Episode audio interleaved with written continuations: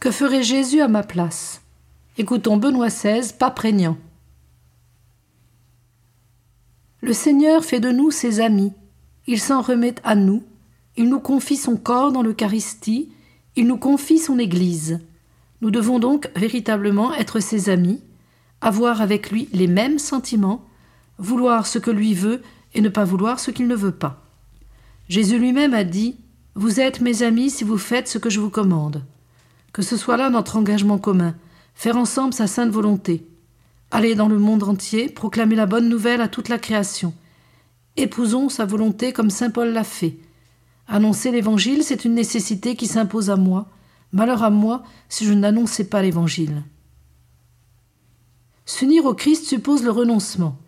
Cela implique que nous ne voulons pas imposer notre route ni notre volonté, que nous ne désirons pas devenir ceci ou cela, mais que nous nous abandonnons à lui, sans nous préoccuper de savoir où et de quelle manière il voudra se servir de nous. Je vis, mais ce n'est plus moi, c'est le Christ qui vit en moi. Le cœur divin de Jésus appelle notre cœur. Il nous invite à sortir de nous-mêmes, à abandonner nos certitudes humaines, pour placer notre confiance en lui et, suivant son exemple, à faire de nous-mêmes un don d'amour sans réserve. Nous devons apprendre à prendre part à la pensée et à la volonté de Jésus-Christ. C'est alors que nous serons des hommes nouveaux dans lesquels apparaît un monde nouveau. La foi ne doit pas demeurer une théorie, elle doit être vie. Si dans le sacrement nous rencontrons le Seigneur, si dans la prière nous parlons avec lui, si dans les décisions du quotidien nous adhérons au Christ, alors nous voyons toujours davantage combien il est bon. Alors nous faisons l'expérience que c'est une chose bonne que d'être avec lui. C'est d'une telle certitude vécue que découle ensuite la capacité de transmettre la foi aux autres de manière crédible.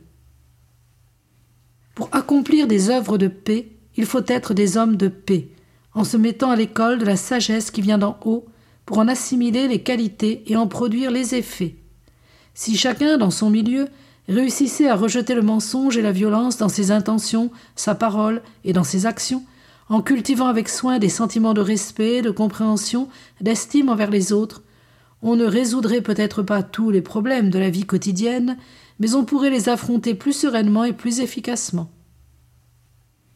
Je voudrais vous adresser une parole spéciale à vous, chers enfants, et à vos familles. Vous qui êtes les préférés du cœur de l'enfant Jésus, sachez rendre son amour et, en suivant son exemple, soyez obéissants, délicats et affectueux. Apprenez à être, comme lui, le réconfort de vos parents. Soyez de vrais amis de Jésus et recourez toujours à lui dans la confiance.